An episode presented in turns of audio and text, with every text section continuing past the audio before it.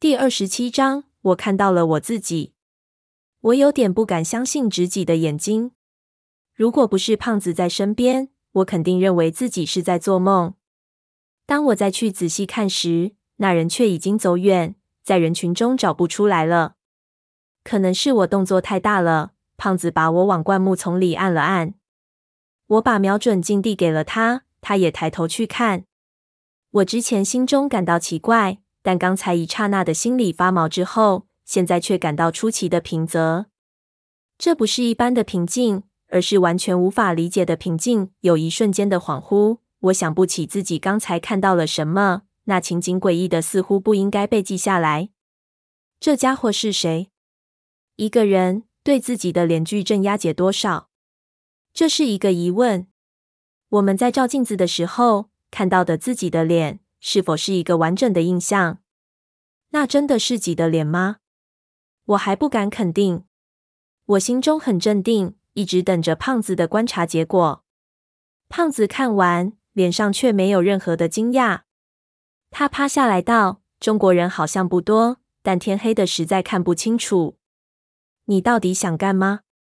我觉得这队伍中有熟人。我道：“不管是刚才的声音，还是我看到的脸。”我都觉得很熟悉。你有熟人，胖爷，我有熟人也就罢了。你要有熟人，这还真有点惊悚。胖子道：“你家门口卖茶叶蛋的在里面。梅丁夫和你扯皮，你看到什么奇怪的东西没？”我轻声问他，他摇头。这支队伍规模不大，但配置一应俱全，典型的老美作风，什么都靠装备。他们走的方向不对，是往回走的。看来他们是从山里出来的队伍，应该是回营的去，和我们没什么冲突。你确定吗？我问道。何以见得？确定。从他们离开的方向往西走，就是一条小溪，顺着小溪一直走，下几个断崖就能到村子里。裘德考在那边设置了绳索，有时间的话，走那条路风景很好。而且你看，他们的包裹都已经瘪掉了。补给都没了，肯定是回村子的队伍。裘德考没骗我们，他肯定不会派新的队伍下去了。我点点头，心中就开始犹豫了。看来胖子确实没有看到队伍里的我，难道是我看错了？还是胖子错过了看到的机会？是不是需要再跟上去确认一下？如果我没看错，那整件事就他娘的开始朝我无法理解的方向发展了。天真，你怎么回事？你刚才是不是看到什么了？这样魂不守舍的。胖子问道。你有没有看到看到一个和我长得很像的人？我问他。胖子看了看我。你是指和你现在很像，还是和你以前很像？以前我把看到的东西和他一说，他皱起了眉头。天真，你一路过来有没有磕到脑子？我有点怒了。星号，星号，咱们在一起多久了？你还怀疑我的判断力？就是因为和你待久了，才不信任你的判断力。胖爷，我又不是没吃过苦头。胖子说道：“你丫肯定看错了，回去吧。”我本来有点犹豫，被胖子这么一说，一口气上来，我还非得上去验证验证才肯罢休。正在我们扯皮时，身后忽然有一阵灌木晃动的声音，回头一看。皮包也爬了过来，三爷，老大，我也来了。你来干什么？胖子问。别来添乱，我和你三爷正二人世界呢。我来找你们学习提高的。您不是说要我多跟着您混吗？皮包说。我问胖子，这小子什么时候拜你做老大了？人格魅力，胖子说道，然后扭头对皮包呸了一口，滚，别多事，这儿的事你学了也没用。皮包才道：“其实是秀姐怕你们人手不够，让我上来帮你们的。”胖子看了我一眼，眼神里似乎有什么意思。他想了想，对我道：“他来了，我倒是赞成咱们再跟上去看一眼了。为何？多了一个人又没改变什么？”三爷吓得凝形。要论跟踪，论偷鸡摸狗，胖爷我才是祖宗。我年轻的时候为追一只鸡。爬十几个狗洞都从不带喘气的，在这种林子里，要不让人发现，您得听我安排。我心说，三叔小时候也是一个顽劣之辈，这种事情未必比你差。不过我确实不行，而且就他这身材，还能钻居洞，他带的那地方狗的有多大？但这种吐槽是无邪的吐槽。我现在戴着三叔的人皮面具，三叔在小贝面前，在这种场合下不可能这么没心没肺。于是我便忍住没再说话。胖子说完，对皮包道：“你从左边跟上去，小心上面放哨的。”然后转头对我说：“三爷年纪大了，跟看我吧。”我对胖子点头，胖子指了指一个方向，三个人便开始埋头在半人高的灌木中慢慢的前进。皮包和我们分开后，我还想再问得清楚一点，胖子这时候却做压个近身的动作，拉着我放慢了动作。我不知道他是什么用意，但知道胖子的想法总是有意义的。于是我跟着他的节奏，慢慢的缩在后面，就看着皮包慢慢的把我们都落下，跑到了浴前头。显然他自己还没发现我们已被落下了。什么来帮忙的？肯定是那臭丫头派来监视我们的。胖子轻声嘀咕了一句：“也罢，让你看看胖爷我的手段。”我知道胖子不信任小花他们，此时也不想多纠缠，就没说话。林子里的灌木非常茂盛，我身上的尿味吸引了很多很小的虫子。一开始我还有点分神，但看着胖子专注的表情，我也被他影响了。他所有的注意力都被皮包吸引过去了，和刚才说笑时的表情完全不一样。同时，我的心中涌起了一阵疑惑。胖子的表情太认真了，他以往都是浮于表面的认真，而如今我看看他的眼神，总感觉已经完全不是当年那种插科打诨中偶尔透露出来的认真了。但刚才在他和我说话的时候，分明没有那么在意。他的这种表情让我感觉到他对眼前的事情十分紧张。难道他刚才并不是什么都没有看到，而是看到了一些东西？却装成没看到的样子。他这样做是为了不让我担心？不可能啊！胖子什么时候变成了这种性格的人？他看到我紧张，应该很开心才对。我们跟着皮包前行，足足跟了十分钟。此时我们已经被落下了十几米远。胖子还是保持着那种表情，但始终不肯跟上去。我终于忍不住了，问胖子：“你到底想干什么？”再这么跟下去，我们就跟丢了，什么都看不见了。胖子立即嘘了一声，把我拉进财道。跟不是目的，看清楚才是目的。我轻声道：“离这么远，能看得清楚？”胖子刚想说话，忽听前边一声警告的哨音刺耳的响了起来。皮包忽然不动了，接着树上忽然枪响了，一道火光打向皮包所在的位置。我和胖子立即抬头。看到前面队伍的方向一阵骚动，所有人的手电全都转了回来，照向皮包的方向。胖子朝我点了点头。好了，现在人全都转回来了，咱们能看个清楚了。我心说：我靠，你是拿它当饵啊！我立即拿起瞄准镜看，看到在远处的一棵树上有一道光直直的射下，在草丛里来回移动。那是树上哨兵的激光瞄准器。不论皮包怎么在草丛里跑动。这激光点都死死的咬在他身上，看样子确实是个高手。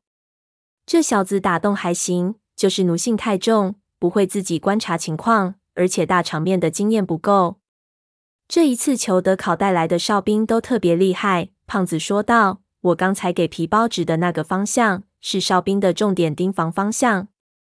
你这不是要害死他？”我道：“不会，老外很环保，枪里都是橡皮子弹。”而且轻易不开枪。刚才那一枪是提醒前面的人注意，同时试探皮包，目的是看是人还是野兽。如果是真子弹，当时营地被猞猁攻击的时候，他们就不会因为换子弹而耽误了最好的防守时间。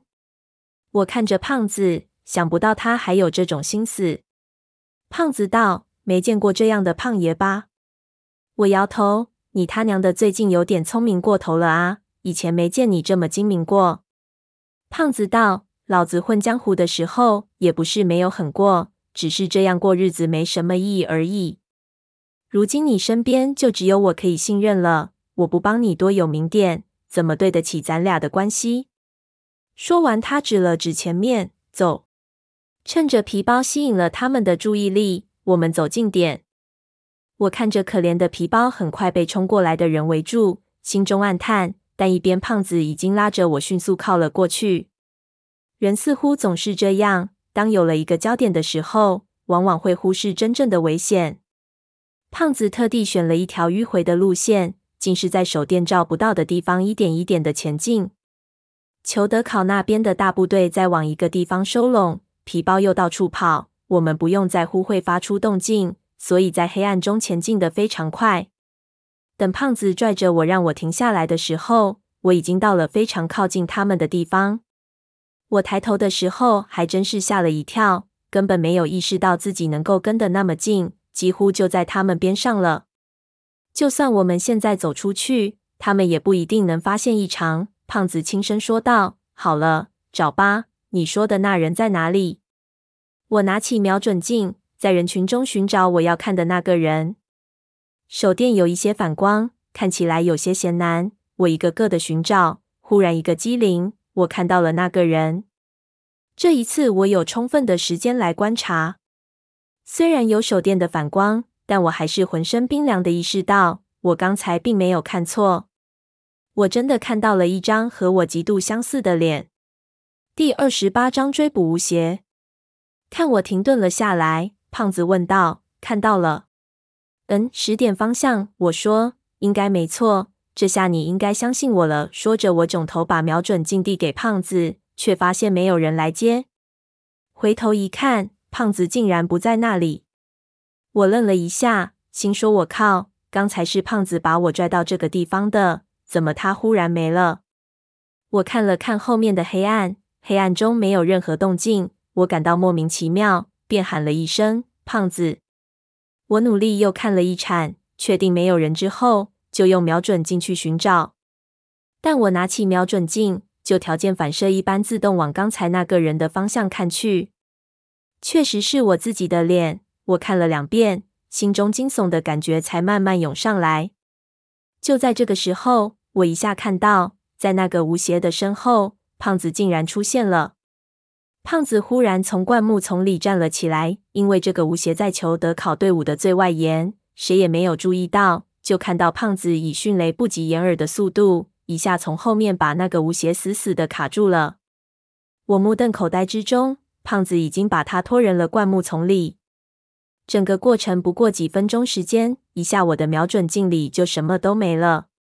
我放下瞄准镜，完全无法预测接下来会发生什么。事情已经完全超出了我的想象，我抓了抓头发，就觉得一阵眩晕。皮包最后被逮住了，我看穿他被人从灌木丛里逼了出来，一脸的沮丧。不过我完全没有心思去担心他。用胖子的话说，这小子到底是什么成分还不知道，先让敌人考验他一下。这小子如果那么蠢的把那条通道铺路了，其实也无关要紧。无非是送裘德考一份大礼而已。裘德考缺的不是时间，而是如何进人那条通道，然后再活着出来的方法。看样子那帮老外也不想对他如何，只是很惊讶这里怎么会突然出现一个人。我没有去看他的下场。胖子很快就扛着一个人出现在黑暗中，他让我赶快过去。我的头有两个大，我知道他杠着的是什么人。但我不知道接下来的情节会如何发展，这种感觉非常奇怪，好像是本来不想去捉奸在床，但多事的朋友已经一脚把门踹开了。想来这一定是一个非常重要的转折点，但我没有想到心情竟然是这样的。我跟着胖子迅速离开了，胖子没有带我回到通道里，而是远远的横过一个山沟，一路走远，走出去起码有半个小时才停了下来。我不知道其他人看到这人会怎么样，但至少我们做起事情来会很不方便。况且胖子并不信任小花那群人。胖子点起了小小的篝火，并用石头压住。对面的小子已经被我们用藤蔓捆得结结实实。这么近的距离，我仔细地打指他的脸孔。我发现我对自己这张脸的了解程度，其实还不如对其他人的脸那么清楚。即使是这么近距离的看，我也找不出什么破绽来。而且我现在也没有可以用来对照的东西。不过，在这种篝火下，这张脸看上去还有那么几分小帅。胖子脸色铁青的看着这小子。我问胖子：“你怎么也不打个招呼就？”当时他站的位置太适合偷袭了，简直就是在换胖爷我去偷包他。我没有太多时间考虑，他只要再往前走几步，就没那么容易了。所以我直接拿下。胖子道：“好在这小子和你一样没什么体力，不过这么看着还真是像。如果不是我先和你相认，这小子出现肯定会把咱们都害死。现在我都有点开始怀疑了。”我看着对方，问他道：“你到底是谁？”对方看着我，没有说话，脸色一片镇定。但我还是发现他对于我的出现有一种掩饰的非常好的惊讶。“你到底是谁？”我又问了一遍。他背了皱眉头，还是没有说话。我心中的怒火一下子就起来了。虽然这小子长得不错，但那种表情看上去就令人不爽。我从不知道自己有那么一副看上去很欠揍的脸，难怪之前一舞那么不顺。如果事情顺利了，我童趣一定得好好整整脸上的风水。你这么问是没用的，胖子道。能假扮成这个样子，说明对吴邪很了解，那肯定认识你我。我们问他是谁，他知道自己也铺路了，不会再说什么了。现在要让他吃点苦头才行。你让开。我来把他的手指一根一根砸烂。说着，胖子就捡起一边的石头，同时伸手想去撕他的面具。我知道胖子不是虚张声势，他要做还真做得出来。可对方还是没有反应。一来我不想胖子伤人，毕竟不知道这人是什么来路；二来我觉得我的出现可能是他意想不到的。胖子的威吓不如我有效果，于是我阻止了胖子。我站起来。从边上拿起一块石头，便朝他走了过去。我肯定不会下手，纯子是吓唬他。但果然比胖子有效果，这小子立即就把头抬了起来。我走到他面前站住：“你要是打下去，一定会后悔的。”那小子忽然说道，他的声音和我的十分相似。不过此时我一下就听出了破绽。这声音虽然很相似，但他说话的语调还是和我有一些区别。这就有眉目了。我停住了手。为什么？因为我确实是你的侄子。他说道。我不由得冷笑了一声。这一声冷笑几乎是毫无察觉的条件反射，是发自我内心的冷笑。这是一个人听到一个确定的谎言之后的正常反应。我不知道这声冷笑在我三叔的脸上是什么效果。不过那人的身子往后缩了一缩，但他的表情还是一脸的木然和镇定。我心中一动，这家伙的身体和脸反应并不同步，看样子很有可能也戴着一张面具。不过这一张的手艺似乎不怎么样，不能准确的把脸部动作表现到面具上。也许他真实的脸上已经是一副被我吓得屁滚尿流的表情了。想到这个，我就有一股快感。看来我确实有非常深的自虐情节。我心中自嘲道。说着，我把他一脚踢翻在地，他死命的翻身，把自己被反绑着的双手压到身下。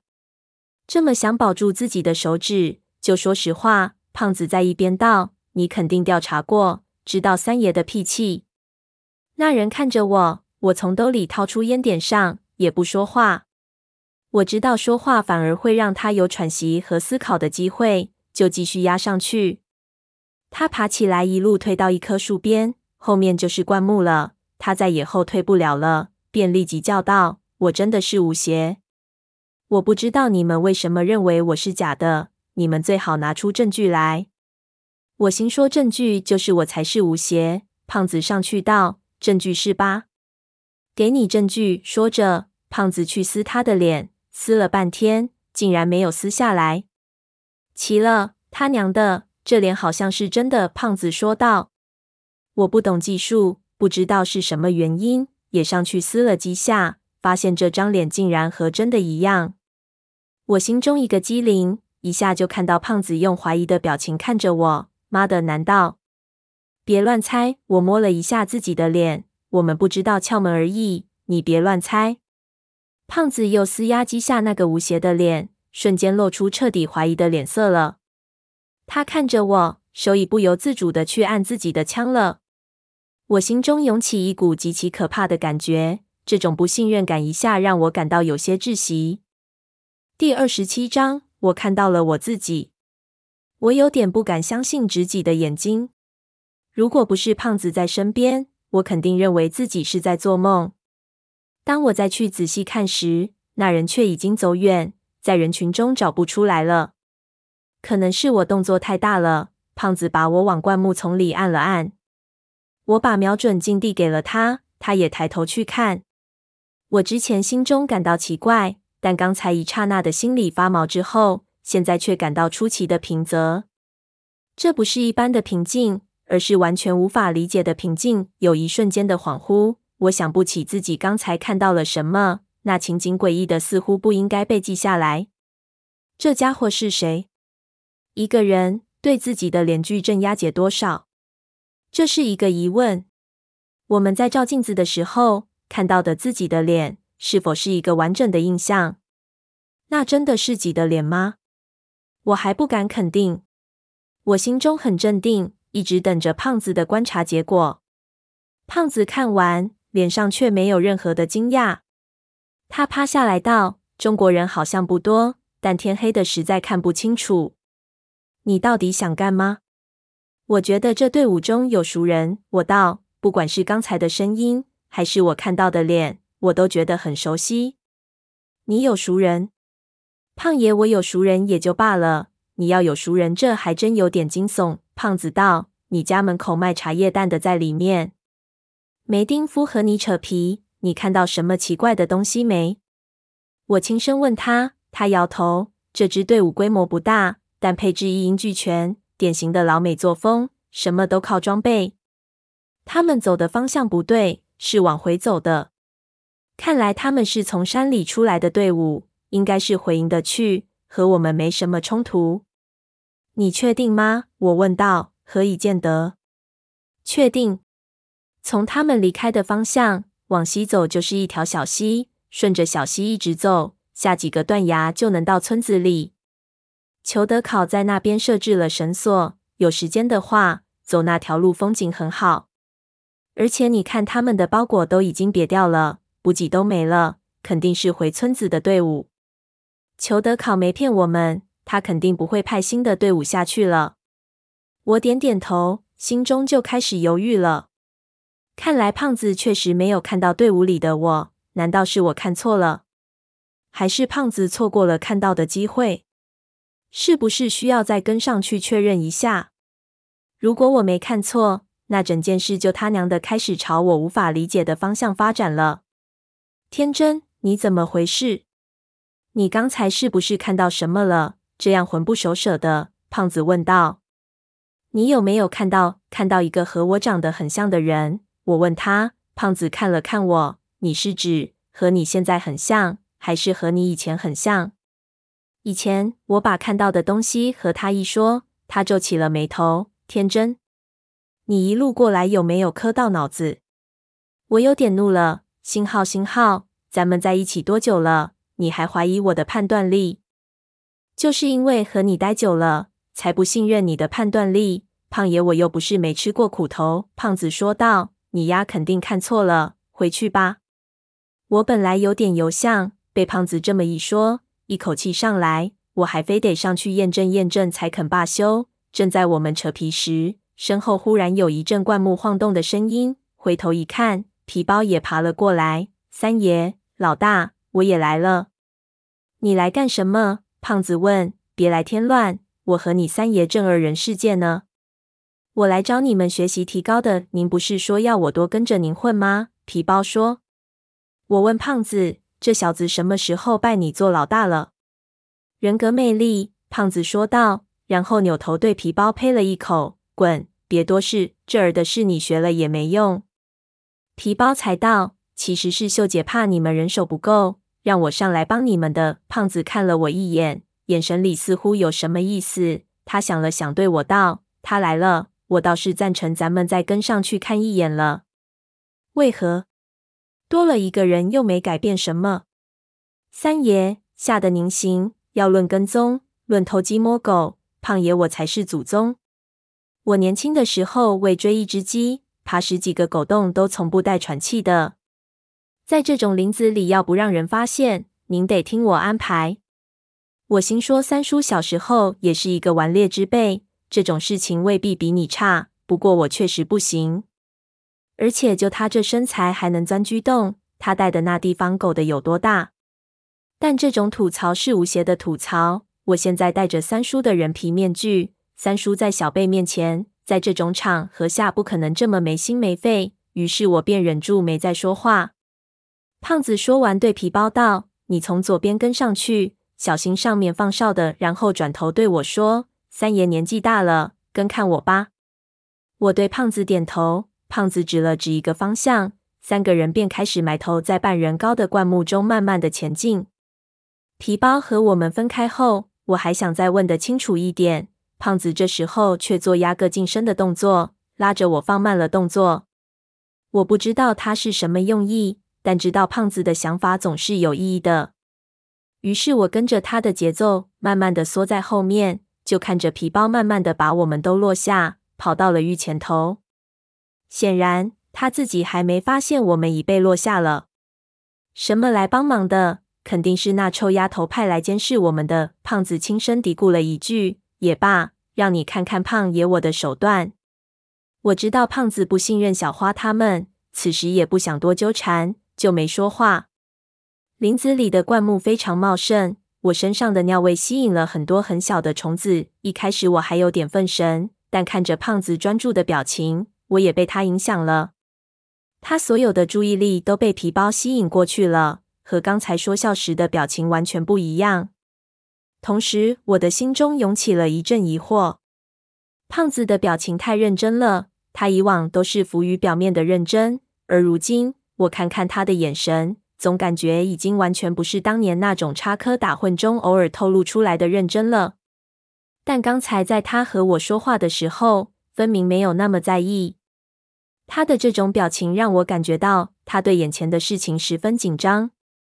难道他刚才并不是什么都没有看到，而是看到了一些东西，却装成没看到的样子？他这样做是为了不让我担心？不可能啊！胖子什么时候变成了这种性格的人？他看到我紧张，应该很开心才对。我们跟着皮包前行，足足跟了十分钟。此时我们已经被落下了十几米远。胖子还是保持着那种表情，但始终不肯跟上去。我终于忍不住了，问胖子：“你到底想干什么？再这么跟下去，我们就跟丢了，什么都看不见了。”胖子立即嘘了一声，把我拉进财道。跟不是目的，看清楚才是目的。我轻声道：“离这么远，能看得清楚？”胖子刚想说话，忽听前边一声警告的哨音刺耳的响了起来。皮包忽然不动了，接着树上忽然枪响了，一道火光打向皮包所在的位置。我和胖子立即抬头，看到前面队伍的方向一阵骚动，所有人的手电全都转了回来。照向皮包的方向，胖子朝我点了点头。好了，现在人全都转回来了，咱们能看个清楚了。我心说：我靠，你是拿它当饵啊！我立即拿起瞄准镜看，看到在远处的一棵树上有一道光直直的射下，在草丛里来回移动。那是树上哨兵的激光瞄准器。不论皮包怎么在草丛里跑动，这激光点都死死的咬在他身上。看样子确实是个高手。这小子打洞还行，就是奴性太重，不会自己观察情况，而且大场面的经验不够。这一次裘德考带来的哨兵都特别厉害，胖子说道：“我刚才给皮包指的那个方向，是哨兵的重点盯防方向。你这不是要害死他？”我道：“不会，老外很环保，枪里都是橡皮子弹，而且轻易不开枪。刚才那一枪是提醒前面的人注意。”同时试探皮包，目的是看是人还是野兽。如果是真子弹，当时营地被猞猁攻击的时候，他们就不会因为换子弹而耽误了最好的防守时间。我看着胖子，想不到他还有这种心思。胖子道：“没见过这样的胖爷吧？我摇头，你他娘的最近有点聪明过头了啊！以前没见你这么精明过。胖子道：“老子混江湖的时候也不是没有狠过，只是这样过日子没什么意义而已。如今你身边就只有我可以信任了，我不帮你多有名点，怎么对得起咱俩的关系？”说完，他指了指前面，走。趁着皮包吸引了他们的注意力，我们走近点。我看着可怜的皮包很快被冲过来的人围住，心中暗叹。但一边胖子已经拉着我迅速靠了过去。人似乎总是这样，当有了一个焦点的时候，往往会忽视真正的危险。胖子特地选了一条迂回的路线，竟是在手电照不到的地方一点一点的前进。裘德考那边的大部队在往一个地方收拢，皮包又到处跑，我们不用在乎会发出动静，所以在黑暗中前进的非常快。等胖子拽着我让我停下来的时候，我已经到了非常靠近他们的地方。我抬头的时候，还真是吓了一跳，根本没有意识到自己能够跟得那么近，几乎就在他们边上了。就算我们现在走出去，他们也不一定能发现异常。胖子轻声说道：“好了，找吧，你说的那人在哪里？”我拿起瞄准镜，在人群中寻找我要看的那个人。手电有一些反光，看起来有些嫌难。我一个个的寻找，忽然一个机灵，我看到了那个人。这一次我有充分的时间来观察。虽然有手电的反光，但我还是浑身冰凉的意识到，我刚才并没有看错。我真的看到了一张和我极度相似的脸。